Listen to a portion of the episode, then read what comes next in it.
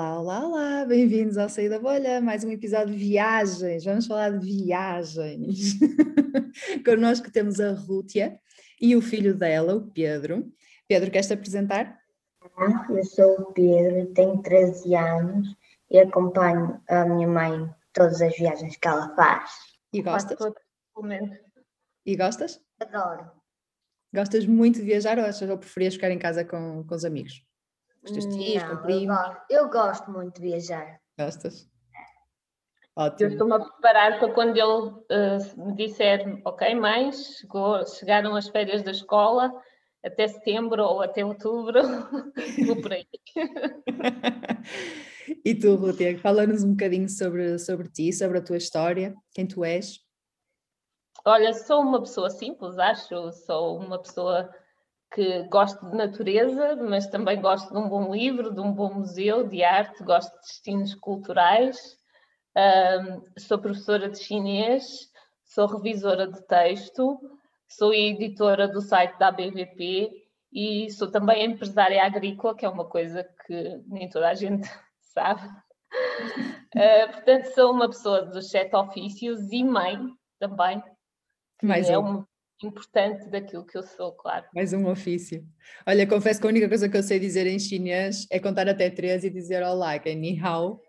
E acho, Ni que um, dois, acho que um, dois, três já nem sei dizer. E your son? É isso? E, or, san, Your son. temos é que aplicar os tons certos. Pois é, claro que senão pode, senão- pode ter outro significado, não é? É verdade, é isso, é isso. É, é, é um dos uma das primeiras lições que damos aos miúdos quando estamos a introduzir os chineses é os tons, que é assim uma coisa um pouco estranha para nós, ocidentais, e depois eh, damos o exemplo de, de quatro caracteres diferentes que têm eh, pronúncias muito parecidas, e se lhe dermos o tom errado, podemos estar, por exemplo, a chamar cavalo à nossa mãe. Ah, bom. não, não convém, não convém. Ela Sim, pode mas a, a verdade é que em português nós também temos o colher e a colher, por exemplo, não é? Também Sim, temos. claro, eh, os tons fazem parte do nosso dia a dia, mas Sim, não certo. com a importância que eles, que eles lhe dão, como é Claro. óbvio. Claro. Ó ó, Pedro, tu sabes falar chinês Não. e não queres aprender? Hum, não estou lá muito interessada. Não? É daquelas coisas que não vale a pena forçar. Há- Claro. Há algumas coisas que, quando ele ouve eu ensinar aos meus alunos, vai aprendendo algumas coisas, mas Certo. nunca mostrou particular interesse. E então, olha, eu também não, não faço força para isso. Claro. E sabes falar mais alguma língua que não seja português, Pedro? Comecei o francês este ano. Bonjour. Grande sétimo. O inglês? Sim, o inglês que já, um já falava. Já falavas. Muito bem, mas isso aí, dominas bem o inglês quando vais de férias com a tua mãe. Tu Sim. é só deitar cartas. Hum. Mais ou menos.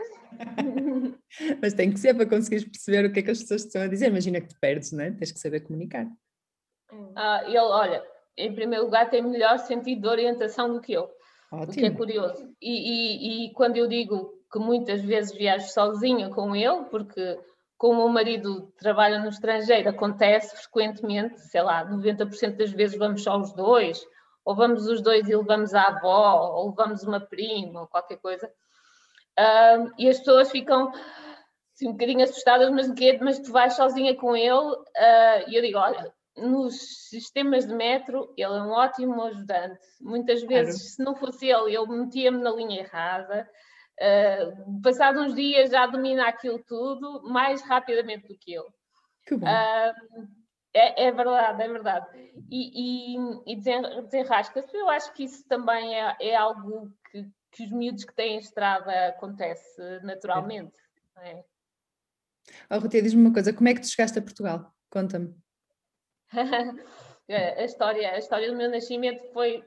Há quem diga que, que provavelmente tem a ver com este meu bichinho de viagens, que tem a ver com, esse, com esses primeiros dias, eh, que eu sou filha de portugueses, mas que residiam em Angola na altura da guerra e que tiveram que fugir do- no espaço de algumas horas eh, e que foram conduzidos para, na altura, África do Sul, Um, portanto, tiveram que passar a fronteira para serem metidos num avião e voltarem para Portugal. Uh, só que, entretanto, a minha mãe, que estava grávida de mim, entrou em trabalho de parto no trajeto, aquelas autoestradas africanas, não é verdade? Claro. E, e, pararam várias vezes, porque ela, ela, eu dei várias voltas e acabou por passar a fronteira e eu nascer pouco depois. Ou seja, nasci, nasceste na África do Sul? Nasci naquilo que a minha mãe me disse que era a África do Sul, mas que mais tarde vim a descobrir que depois se tornou um país independente e que é a atual Namíbia. Ok.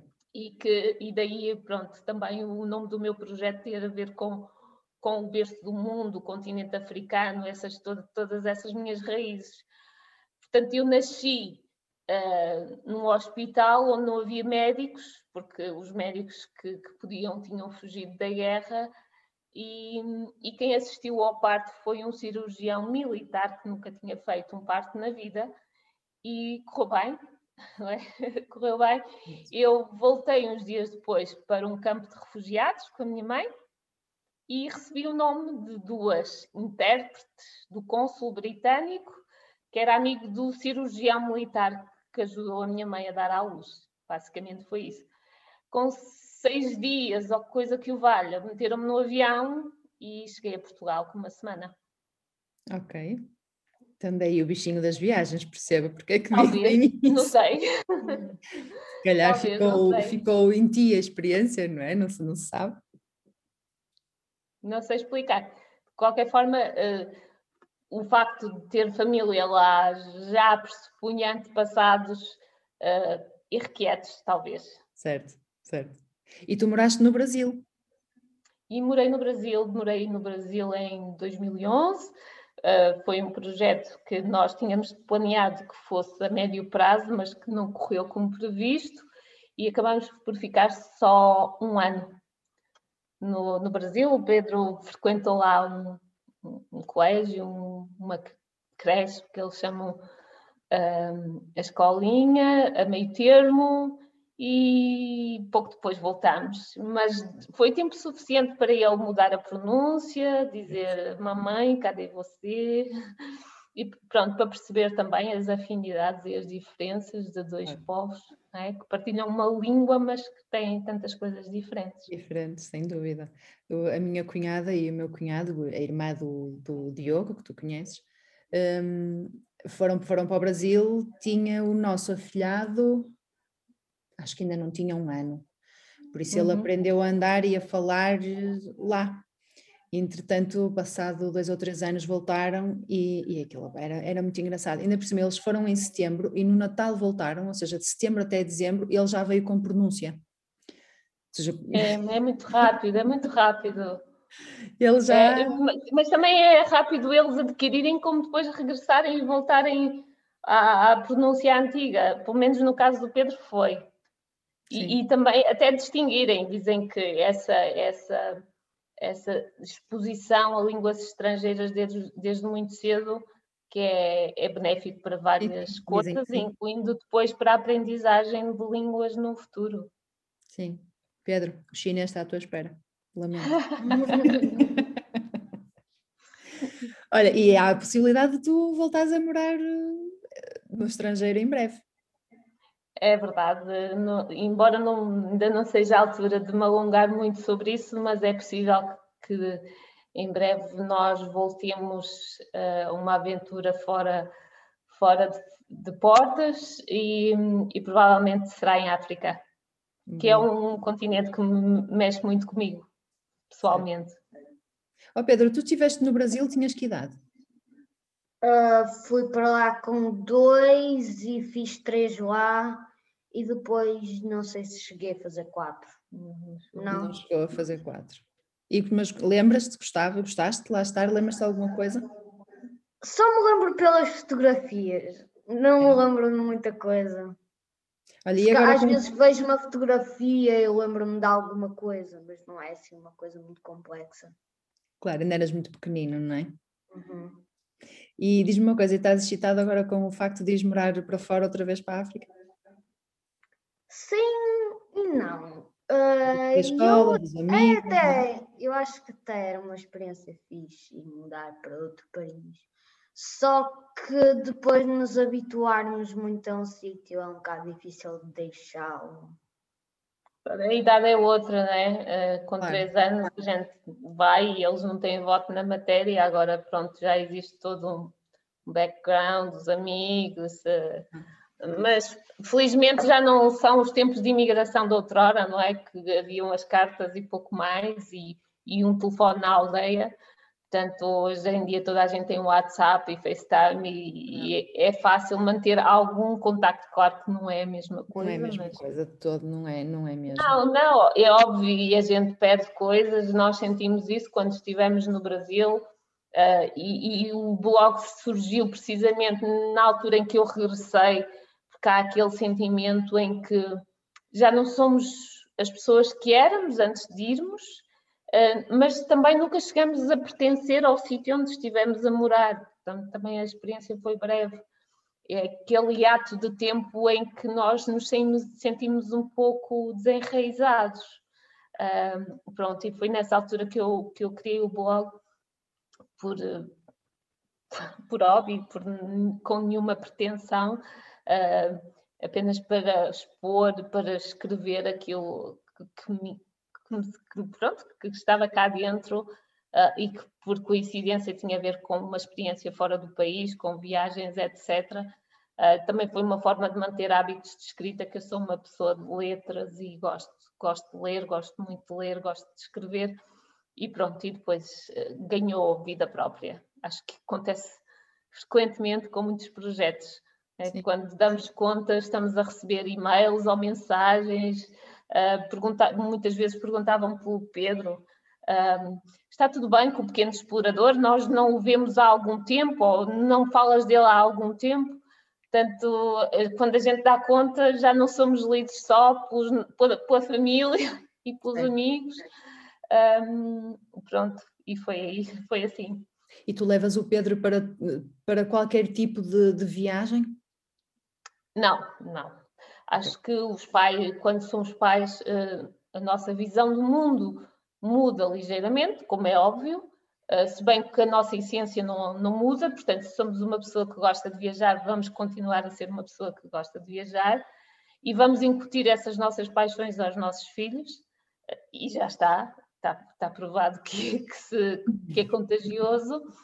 Uh, mas é óbvio que nós próprios mudamos qualquer coisa e isso também se reflete na forma como viajamos, desde logo porque as viagens se tornam com um ritmo completamente diferente, é preciso inicialmente as pausas para, as, para dar de mamar, para, para, para as miúdas dormirem a cesta, para brincarem, para comerem a papinha, essas coisas, e depois, com o tempo, eh, aquele hábito do slow travel também se vai entranhando e a idade é outra, portanto, é um gosto eh, viajar devagar e, e apreciar também a vista deles sobre o mundo, que é, é também uma coisa maravilhosa, poder viajarmos com, com os miúdos e vermos as coisas do, do ponto de vista deles, do, com aquele olhar fresco e não cansado, como a gente às vezes tem Uh, pronto, e principalmente acho algumas pessoas que viajam muito e tornam-se aqueles viajantes cansados que dizem, ah, já vi, ah, não é tão bom como... Pronto, aquele, aquele ar assim mais... E quem viaja com crianças isso nunca acontece, porque é tudo novo, é tudo fresco. Novidade. É tudo novidade e, e, e traz-nos até mais prazer a, a, aos mais velhos a, que os acompanham nessas viagens.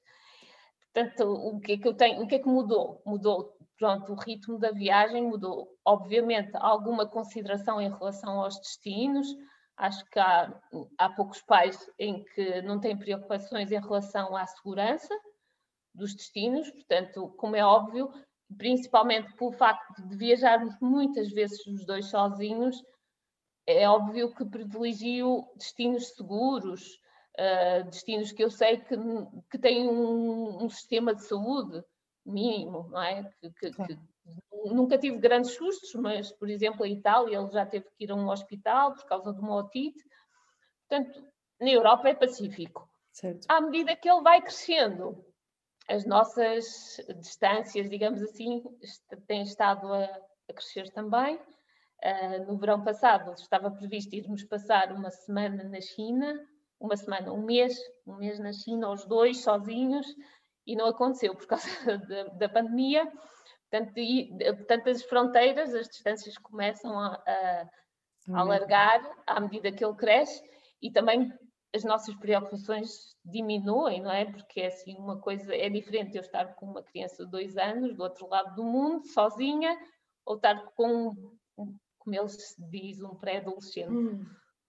Certo. E ao Pedro, diz-me uma coisa: qual foi o país ou a viagem que tu mais gostaste? Uh, em tempos eu poderia dizer que provavelmente foi a, a viagem à Disneyland Paris, né? Mas agora já é impossível.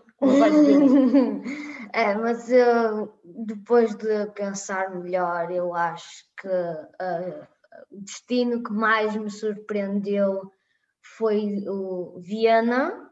Achei a cidade muito fixe e uh, interessante e uh, principalmente o que me cativou mais foi a, a parte de que Viena Uh, tal como a Alemanha, é um país onde a música está muito presente e eu sou um grande fã de música. Também é uma coisa gira de quem viaja com os filhos, porque eles, à medida que crescem, vão influenciando as nossas escolhas. Eu, Viena, na Áustria, se calhar tão cedo, não, pronto, não teria pensado. Uh, e surgiu a viagem precisamente por influência do Pedro e do professor de piano dele, uh, daquele bichinho da, da música, do, dos compositores e não sei o quê. E, portanto, a gente foi um bocadinho por essa influência e, e lá está, e marcou. Isso é, isso é, é interessante, uh, sendo certo que, que, as viagens são sempre uma oportunidade, não só para nós, mas para, para, os, para os miúdos de crescerem, de, de aprenderem. Eu tenho alguns posts no, no blog sobre viajar para aprender uh, e não é preciso ir para longe. Uh, por exemplo, aqui em Portugal, ele está, deu há pouco tempo o período de romanização e nós temos tantos vestígios romanos em Portugal, tantos, e tão bons, e tão maravilhosos, e que os livros de história, aquilo que eles aprendem nas aulas, ganham toda uma nova dimensão, uma é nova mais vida. Fácil. É muito mais fácil uma Como pessoa é estudar, se visitar o sítio, se perceber a história, do que estar simplesmente a decorar do livro.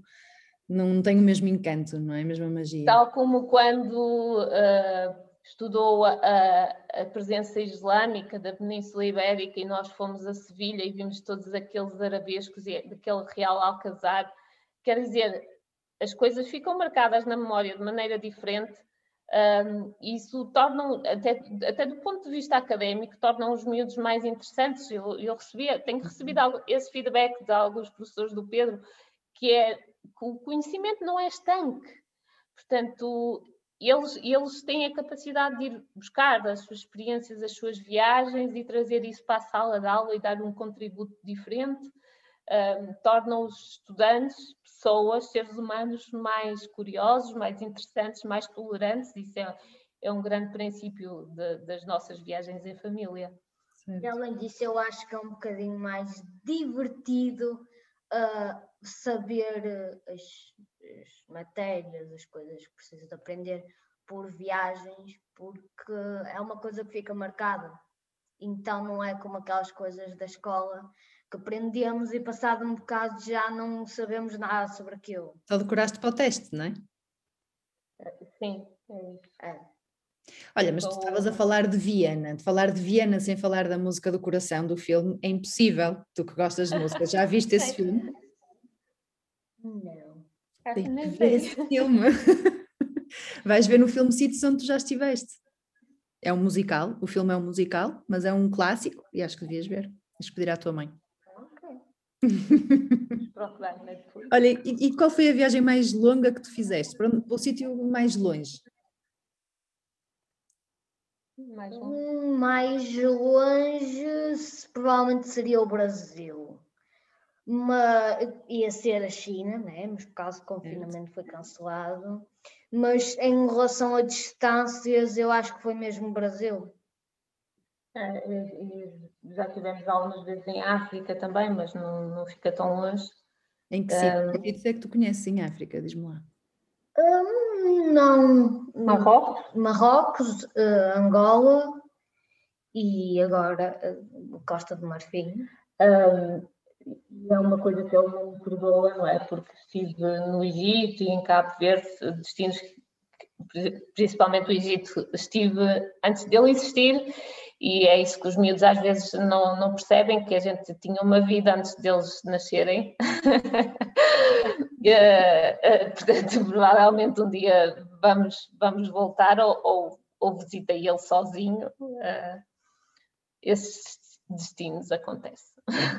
Certo. Tu estás a falar sempre de sítios que eu não conheço. Os únicos sítios que tu estás a falar que eu conheço é o Brasil e só conheço o Rio de Janeiro e Florianópolis, ou seja, não, e Marrocos.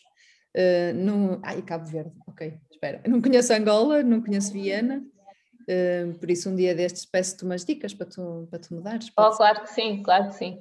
o, o, a experiência no Brasil foi, foi interessante. Eu já, já lá tinha estado, tinha uma ideia diferente do país.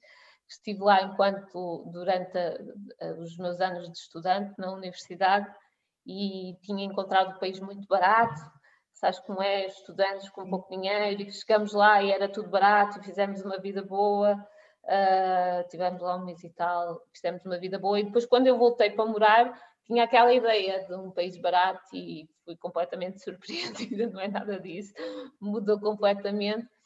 Uh, e, e, fomos de alguma forma desincentivados de ir, uh, principalmente a família do meu marido. A avó dele chorou quando a gente lhe disse que ia, ah, não vás, meu filho, uh, aquele país é perigoso. Portanto, é, é, essa coisa das pessoas que não viajam muito, daquele receio do desconhecido e também alguma informação que nos chega nos telejornais que pronto, o que é notícia é o que é mau, normalmente, não é? Uh, mas não, tivemos uma experiência muito tranquila, muito pacata, não houve nenhum sobressalto. Uh, e, eu andava, principalmente quando ele, no período em que ele estava na escola, um, chinelo no pé e vamos por aí fora, e pronto, o meu tom de pele também me faz passar, desde que eu não abro a boca, por, por várias. Uh, por várias identidades diferentes. Quando eu estive no Marrocos, também me disseram que se, perguntaram se eu não era marroquina. Portanto, se tu não abrires a boca, se não ostentares uh, sinais de riqueza, coisas extravagantes, és mais uma pessoa uh, na, na, fila para o autocarro. Uh, e, e, pronto, e as pessoas adquirem-te ou recebem-te como um deles. E andei de mototáxi e coisas, pronto, que as pessoas locais fazem. Certo. E não tive nenhuma, nenhum, nenhum momento em que eu tenha dito uh, Assustei-me, preocupei-me. E sim, como é óbvio, tendo alguns cuidados, mas isso lá como cá, como em qualquer parte Exatamente. do mundo, não é? Exatamente. É o bom senso.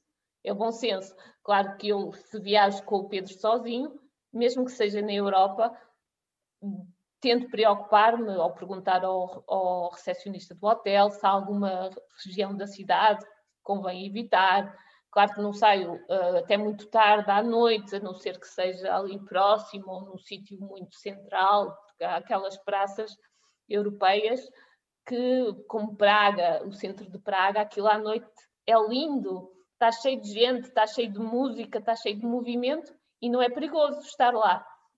Mas, claro, tem que haver um pouco de bom senso e, sobretudo, quando viajamos sozinhas ou sozinhas com uma criança. Claro, claro. Um, tu na, a tua função na ABVP é uma função bastante importante, que é ensinar ou, ou ajudar uh, a nível da escrita. Uh, Queres-nos falar um bocadinho sobre isso? Olha, eh, eu sou, sou a editora do site, uh, por ser alguém de letras e porque faço revisão de texto a título profissional, fui convidada a isso. Um, e tem havido também algumas ocasiões, tipo workshops ou assim, em que quando, quando fizemos presencialmente, que já não se faz há algum tempo, infelizmente, um, o Filipe ou outra pessoa pronto, mais técnica que poderia dar a ajuda a esse nível, aos bloggers recentes, e eu, como sou das letras, é a minha mais-valia que eu posso transmitir ou ajudar. O que normalmente faço nessas ocasiões ou noutras, que outros membros já me pediram uh, a título individual, é analisar alguns posts desse blog uh, e dizer-lhe, dizer com, com, pronto, com toda a sinceridade aquilo em que eu acho que ele pode melhorar, tanto do ponto de vista do português, como do ponto de vista de escrita em plataforma digital, porque escrever, lermos num livro ou lermos num ecrã não é exatamente a mesma coisa. Claro. Uh, portanto, e, e, estou, estou dentro da minha disponibilidade de tempo, estou sempre aberta a ajudar quem, quem precisa nesse nível, tal como outros fundadores estarão disponíveis para ajudar noutras coisas que têm mais, mais competências. Eu, a parte técnica, não sou, não sou propriamente sou muito claro. boa, confesso. Claro. E preciso de ajudas frequentemente também. Certo todos nós, não é? Quer dizer, não, não há ninguém que saiba tudo e aprendemos todos os dias, é o que se diz, não é? Verdade, verdade. Pedro, um destino que tu queiras ir e que ainda não foste.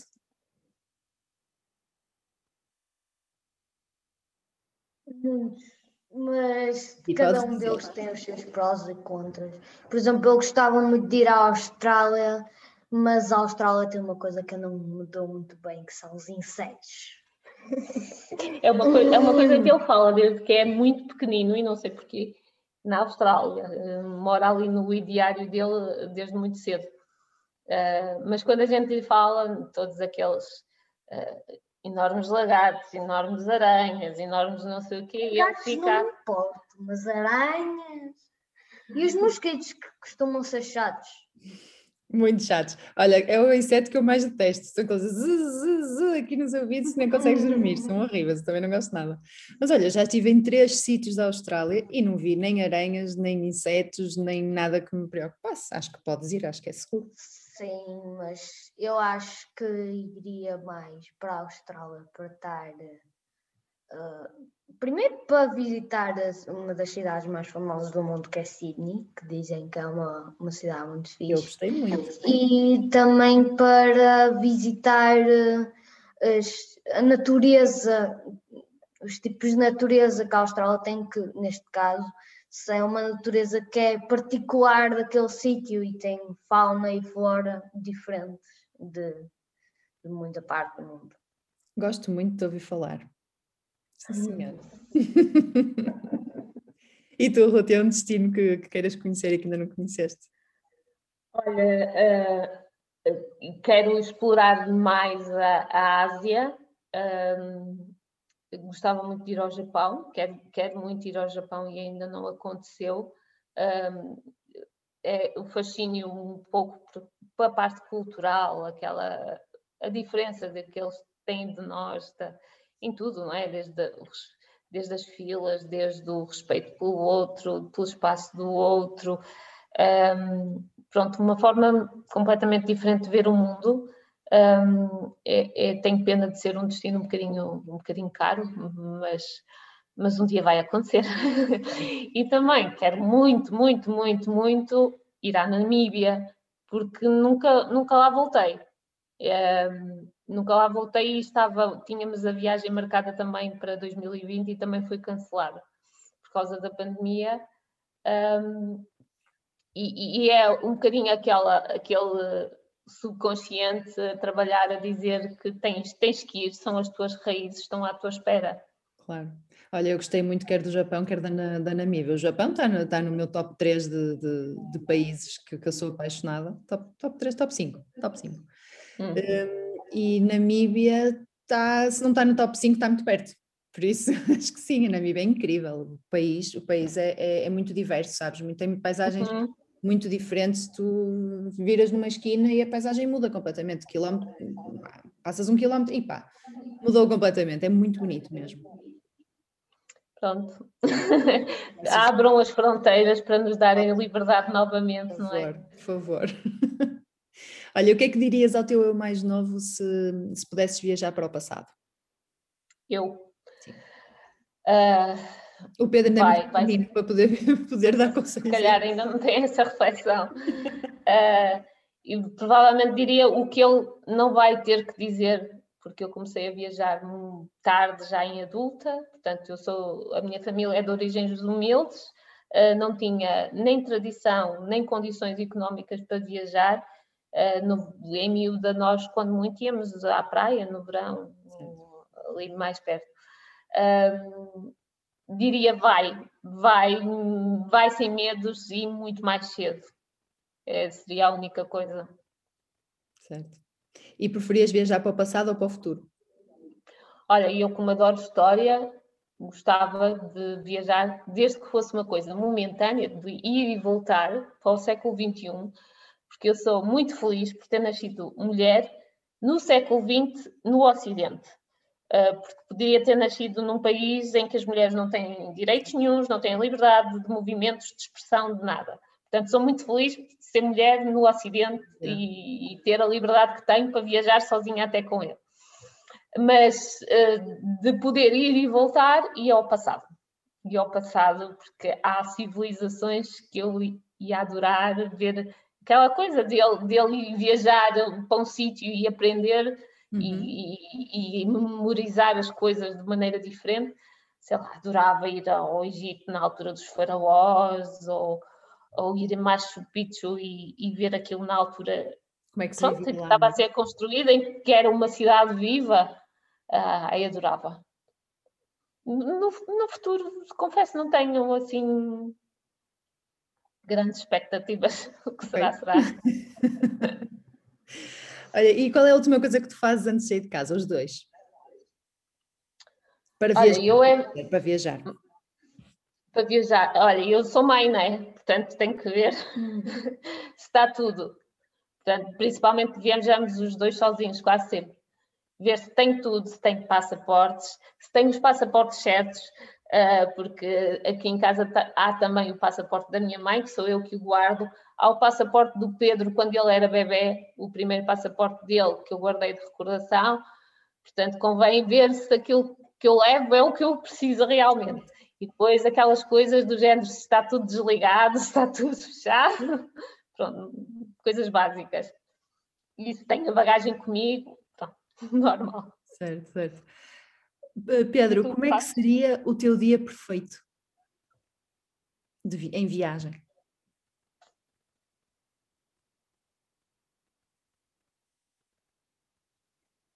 apanhaste-o de surpresa? por, por acaso nunca tinha pensado nisso. Uh, um dia perfeito de viagem seria provavelmente um destino. Eh, provavelmente muito longe, porque alguns destinos interessantes ainda por cima têm de ser mais longe. Um, e talvez um dia, por exemplo, um dia perfeito na Austrália seria um dia no meio da natureza, mas sem insetos. Ah, sério. Sem preocupações, basicamente. Chegar ao fim do dia no meio do wild, estás a ver, da australiano, e estar soft, sem, sem mordidelas de mosquitos. Sem... e tu, Rútia? Olha, um, qualquer dia é perfeito se eu estiver em viagem. Uh, se, das minhas, estou, então. se estou com ele, não é preciso ir para longe, eu sou uma mulher de felicidades simples. Uh, quase sempre que eu, que eu saio, não é preciso ir para longe, e, e, realmente o nosso projeto também é um pouco isso desmistificar que não é difícil viajarmos com, com as crianças, uh, é preciso descomplicar. Uh, imprevistos acontecem em qualquer lugar. A única, a única, vez que eu fui assaltada foi em Portugal, uh, numa feira. Felizmente não, não senti nada, pronto, teram uma mão e levaram a carteira. Uh, portanto, imprevistos acontecem em qualquer parte do mundo e temos de ter o sangue frio para lidar com eles aqui como no outro lado qualquer. Portanto, todos os dias são perfeitos se, se pudermos sair e se acontecerem imprevistos e se começar a chover, nós sacamos da nossa capa da chuva uh, e, e, é um dia perfeito na mesma. Última pergunta que eu tenho é para o Pedro. O que é que tu pediste ao Pai Natal neste Natal?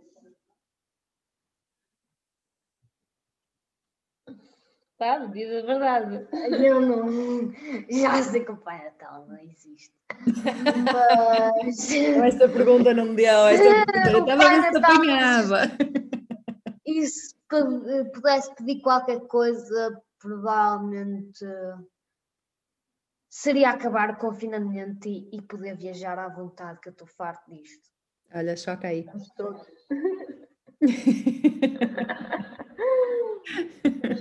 assino, assino por baixo nesse documento, nessa petição. Olha, foi um prazer falar com vocês os dois. Gostei muito. Obrigada, Filipa. Pedro, quando for à Austrália, leve-te leve comigo? Ah, eu também quero ir. Sou eu e ele. um beijinho muito grande para vocês. Fiquem bem. E falamos. Claro. Tchau. Adiós. Adiós.